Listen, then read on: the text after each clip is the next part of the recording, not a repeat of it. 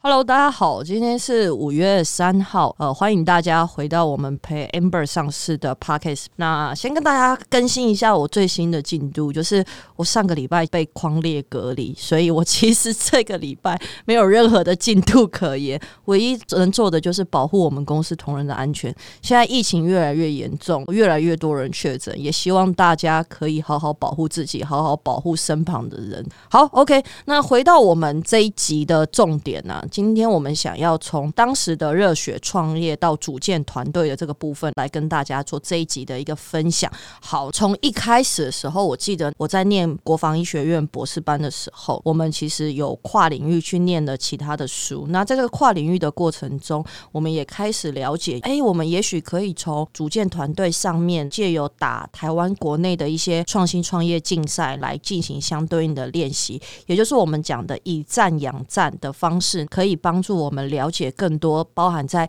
企业经营上面所面临到的问题，或者是 VC 或者是天使投资人，他到底看中的是什么样的问题跟痛点，然后是我们真的可以达成的。那我们整个商业模式上面是不是也够完整？那这些东西其实都可以借由比赛的过程中评审来 challenge 你的过程，进而你可以不断的持续优化及改善你自己的 BP 或者是你的商业模式。那当时我们团队。觉得这样子是一个非常棒的一个过程，所以早在一开始还没有正式回来接班之前，台湾有非常多大型的一些竞赛，像是飞 T 啊、龙腾啊，甚至是永续创新创业竞赛啊，这些东西其实我们全部都有打过这样子。那当时我们的创业团队的固定班底有两位是我的博士班的同班同学，我们认识已经应该有呃十几年了，从我硕士班一路到博士班毕业，然后到打创业竞赛的过。程，甚至是回家里面接班的早期第一年的时间，其实我们全部都是在一起。我们也觉得自己彼此应该有非常非常多的革命情感可以去做。那比较想要介绍他们两个，最主要是因为刚刚讲的就是我们有相对应多的革命情感，同时他们两个的个性跟我完全是不一样的。其中有一个的个性，他非常非常的业务导向，那身段也非常的柔软，他跟我在做事的风格上面完全的不一样。所以，我们很常会互补的，就是我处理事情跟追踪进度的部分，但是要对接人的时候，我都会请他去做处理。那我另外一个伙伴，他是比较偏法规层面导向属性的。虽然我们本身都是生技的博士，主要的专业也在于技术研发上面，但会依照于我们每一个人的属性跟人格的特性，当时我们给予了每一个人不同的发展方向。好，那这个比较偏法务层面的伙伴，他基本上做事一。板一眼，然后也非常的一步一脚印的一个做事，对于法规上面的了解跟熟悉度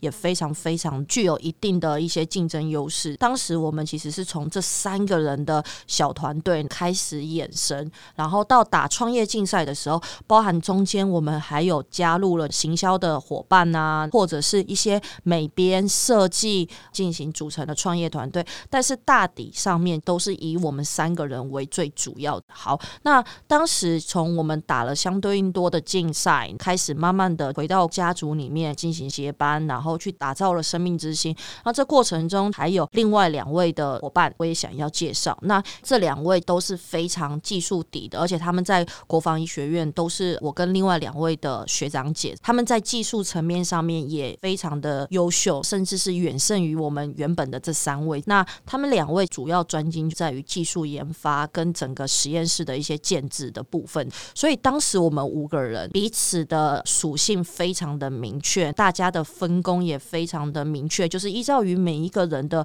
人格属性及擅长做的事情，开始去执行这间公司的草创期。好，所以当时为什么生命之星的五个角彼此是手拉着手，其实是代表着我们这五个人这样子。我们从这五个人打了创业竞赛，一路到成立公司，开始去建制实验室，建制。厂房的部分，然后依照于每一个人各自的专长及擅长的一个部分进行相对应的职位上面的一个分配。当时我们在一开始的时候，大家都有相对应自己的考量，跟大家都想要做的一个事情，大家都是凭着一股热血跟革命情感，觉得好，我们既然我的家里愿意给相对应的资金，那我们大家就一起来好好的搞这件事情，看能不能可以真的把在学界技术的开发落实在产业的应用上面。那一群很有热血的生技人，就因为这样子的一个革命情感及想要为台湾的生技产业做一点点事情，所以我们开始了生命之星的组建，然后跟成立公司及往后面的一个发展。所以前面团队的氛围，其实老实说，我觉得是非常棒的，因为大家都有一定的共识，我们也在每一个过程中提出于每一个人的建议，然后看可以怎么样去做执行。那我们在创业竞赛上面也都蛮多获得不错的一些成绩，但是后来随着公司的经营，我相信各位听众应该能理解，就是打创业竞赛跟真的在经营公司其实是完全是两回事。经营公司上面，你必须要有人资，你要有会计，算每一个人的薪资，每一个人的出缺席，然后每一个人在公司打卡及做的事情有没有追踪进度，甚至我们全部在发展项目的执行上面有没有明确的执行，甚至是我们要建实验室要认证，然后要建 GMP 厂也要认证。认证的过程中，每一个人都必须要去做外部的培训，取得相对应认资格认证，才有办法去做到我们整个全场上面的一个认证。好，所以这个过程中其实需要花费非常非常多的心力。在这个过程中，很多事情是不如我们预期的，不如像我们当时在创业竞赛有没有得奖，其实就是那一瞬间比赛就结束了。但是经营公司并不是说一个时间一个停损点，然后就全部都结束。每一件事情就是我们睁开眼睛，每一天都都在面临新的挑战、新的要解决的事情。及新创团队、新创公司其实有非常多的制度要做导入，这些制度可能会带给大家相对应的不方便，而导致大家的一些纷争。那甚至有可能会在沟通的过程中，有时候大家都是出自于对于公司好，但是这样子的一个沟通的过程中，其实没有很妥善的进行的情况下面，即便初心是好，最后都会变成好像是意气用事，大家彼此不开心，或者是看彼此不顺眼，甚至是觉得大家都没有为公司去做着想的。那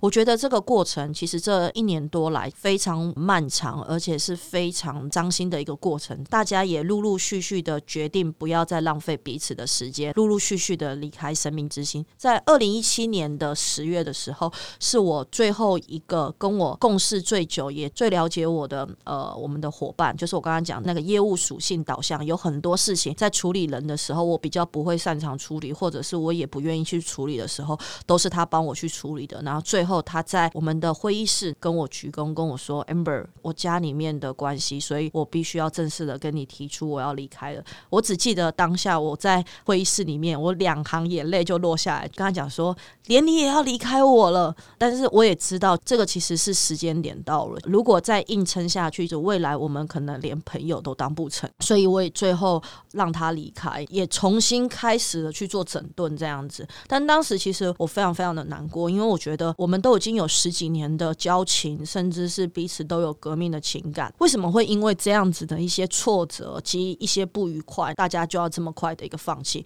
但后来其实我也有反省，并不是每一个人生来都适合做创业这件事情，也并不是每一个人生来就是要决定像我这样子要组建生命之心，要回来接班。可能每一个人在于自己的人生职涯跟事业上面的考量，每一个人都有自己的一个选择。每一个人在事业上面的投入跟事业上面所获得的成就感，也不是别人可以定义或别人可以说的算的。最后我都让他们离开了，然后重新开始了生命之心的组建。所以，我们公司现在最资深的伙伴，其实是从二零一七年的十二月正式进来，开始陪着我一路到现在。那大家一定会很想问啊，那我在十月到十二月这段时间，我做了哪些事情？在十月我十月底的时候，让他们全部都离开之后，给了我自己一段时间的大概一个月时间的沉淀。我不断的去反省，我到底适不适合做这个 CEO，或者是我到底适不适合哪里还有我做不好的地方，或者是改善。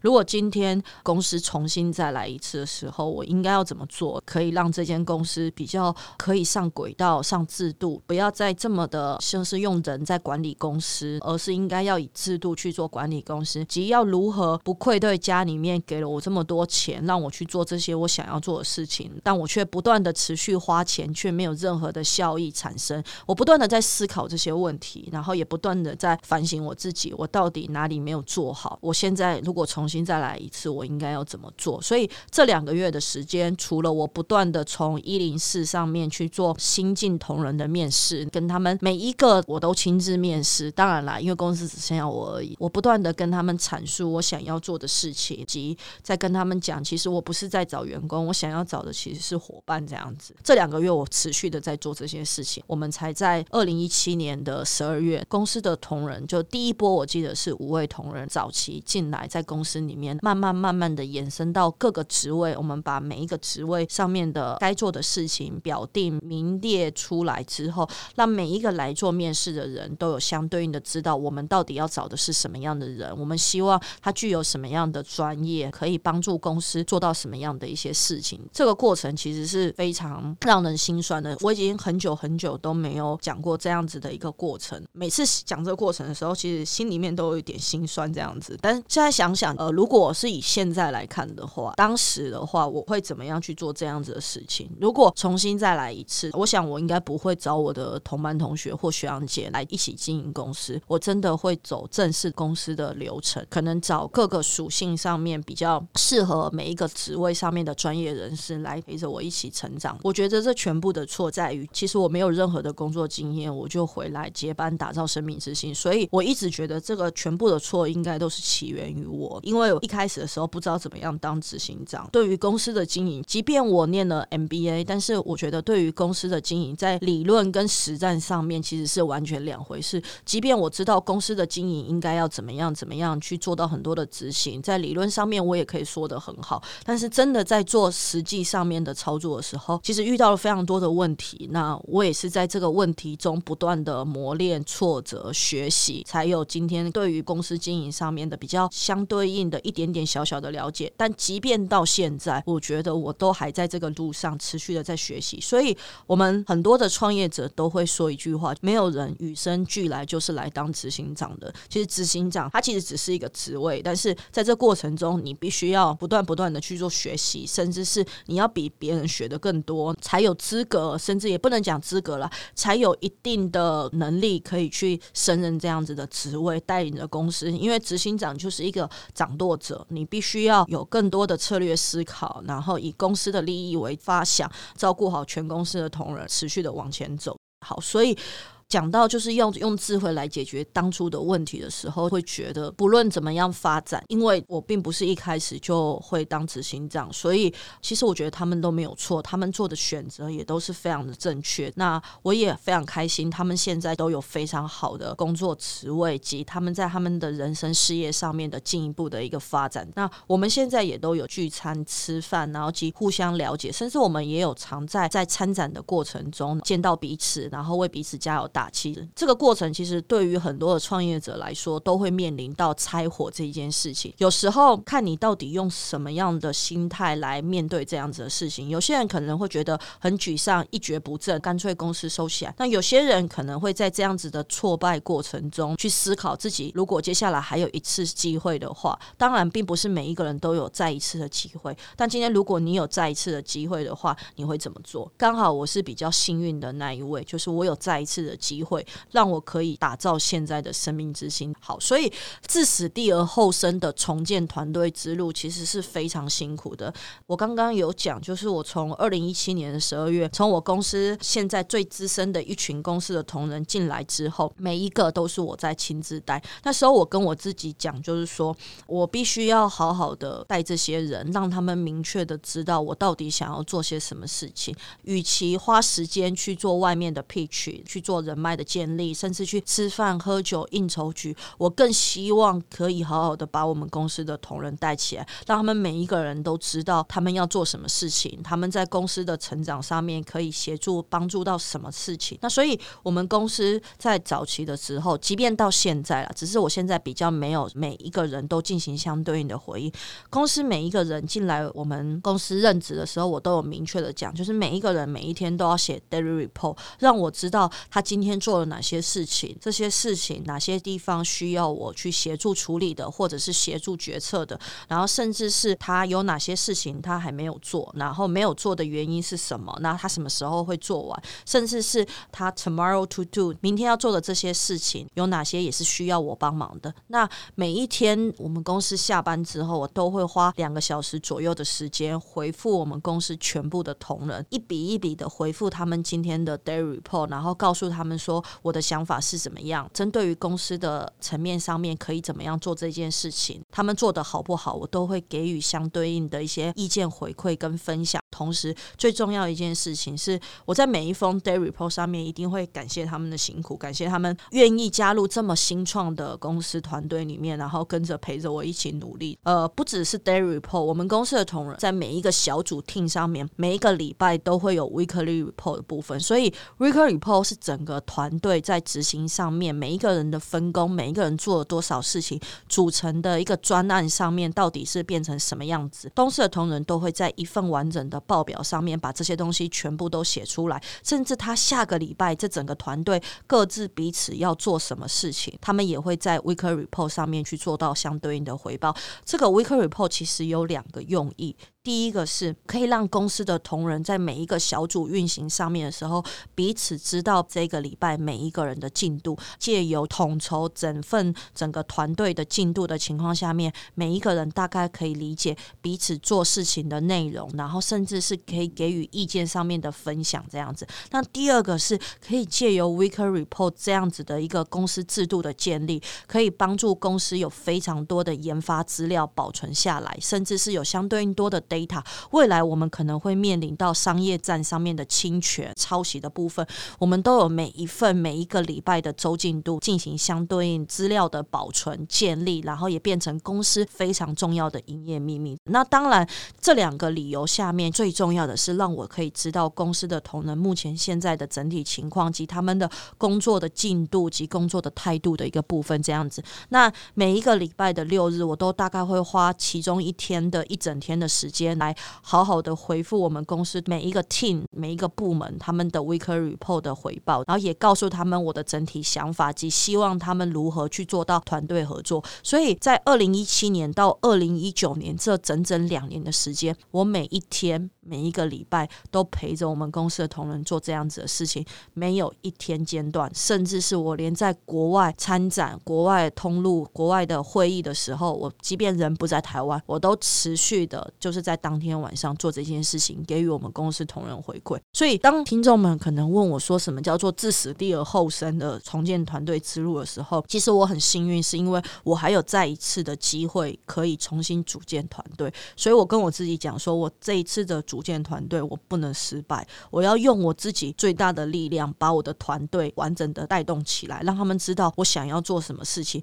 即便这个过程中会人来来去去，甚至是他们可能会有更好。的工作更好的职业发展，我都给予祝福，但我不希望我自己后悔。我希望在这过程中让他们知道我到底在做些什么事情，我到底希望这间公司发展到什么样的一个程度。当然，到现在其实我们公司已经有一阶主管，公司的同仁虽然每一一天都还是会记 daily report，我也会看，然后每一个礼拜他们也都是还是会记 weekly report，但我已经忙碌到没有太多的时间可以回复他们。所以我也会希望我们用每一个礼拜的小组的会议，跟我的实际上面的 meeting 做相对应的回应。不论再怎么忙碌，我都希望我可以花一定的时间成本陪着我们公司的同仁，让他们知道他们在每一个人的工作职位上面，他们可以怎么样进行，也让他们知道，不论发生什么事情，公司的老板都走在最前面，最困难的事情都是由公司的老板去做。以前每次在看《孙子兵法》的时候，都会探讨到战术、战略跟策略。的一个部分，其实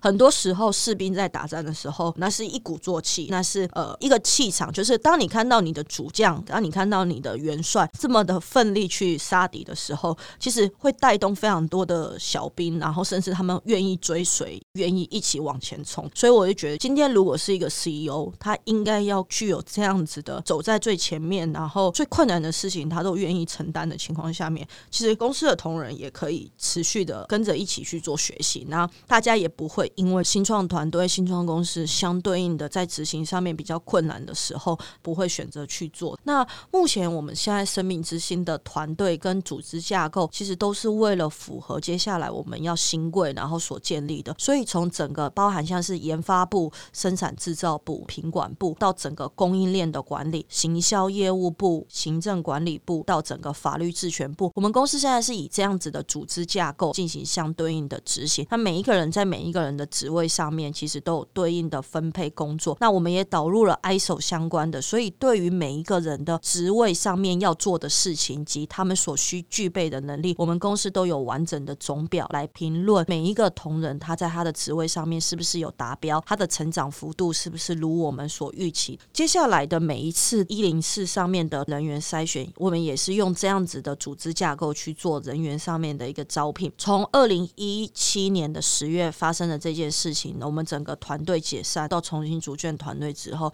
那时候我跟我自己下了一个很大的决心跟承诺，就是从今之后生命之星，我不会再找任何有人情关系，甚至会有人情压力的人进来生命之星组建团队。我希望我们公司的团队每一个人都是在自己的专业跟在自己的职位上面理所当然，因为专业而被信任，信任而进来生命之星，成为我们的伙伴，成为我们的团队一员。借由每一个人的专业上面，持续的帮助生命之星往前走。那这个可能是我们现在持续的在找寻，甚至是我们现在的生命之星的伙伴，每一个人在自己的职位上面遵守的准则。我们也因为之前重新组建团队这些惨痛的经验，所以才会有这样子的一整个进度的发展及现在目前生命之星整体新的团队跟组织架构的一个部分。好，这个过程啊，其实我已经很久很久都没有说，每次想起来都有点伤心这样子。我觉得拆伙这件事情，其实是一件对于创业家来说可能是必经之路，但是也是一个非常难过的一条路。但是在这样子的失败过程中，都是不断的持续成长跟持续学习的养分。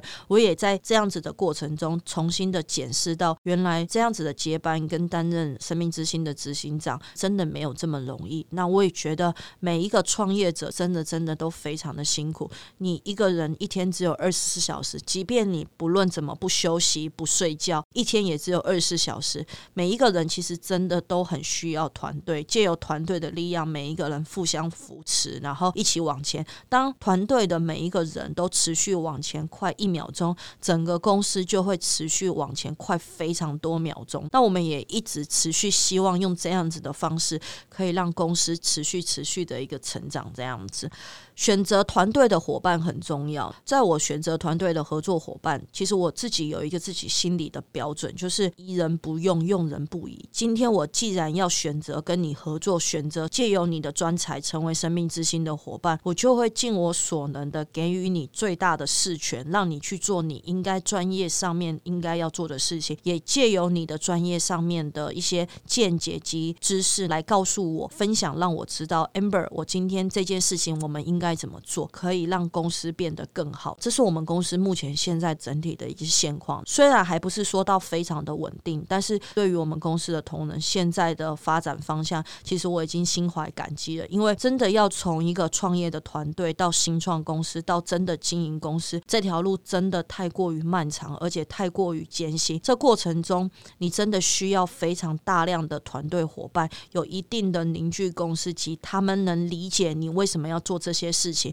而且这过程中非常的辛苦，你要非常长的跟你的伙伴可能熬夜通宵，然后熬夜通宵赶文件，熬夜通宵去做很多可能别人看起来很辛苦的事情。但只有当这一群团队跟你一起去做这些事情的时候，你才不会觉得创业这条路是这么的孤单、这么的寂寞，甚至是这么的辛苦。一群人真的可以走得比较长，而且一群人真的在一起可以发挥团队的最大效益，可以让彼此持续的往前。这个是我到目前为止非常 appreciate，就是我们公司现在还留在我们公司的这些伙伴，很多的同仁都陪着我，至少是三五年以上，这个真的非常非常的让人感动。所以今天不论生命之星未来是发展成什么样，我都非常非常感激他们在这个时间点及一直持续到未来都还会陪着我一起往上。那我也希望生命之星可以不负他们的所望，让他们未来有更好的生活条件及更好的生活。品质，甚至是更好的职业发展，可以未来在生命之星为荣。那这个是我现在一直希望可以做得到、持续努力的一个部分。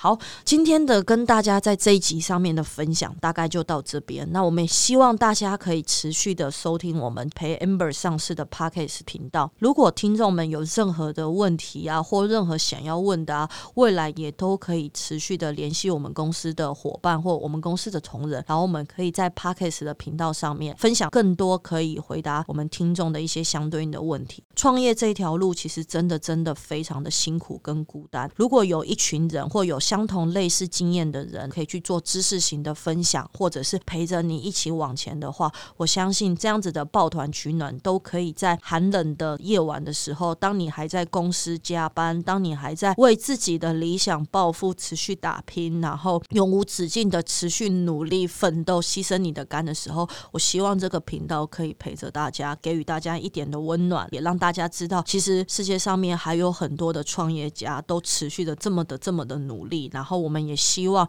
能将这样子的一个创业过程中的知识分享给大家，希望对大家有一点点的帮助。好，我是 Amber，那我们期待下一集的陪 Amber 上市，我们期待在线上相见喽，拜拜。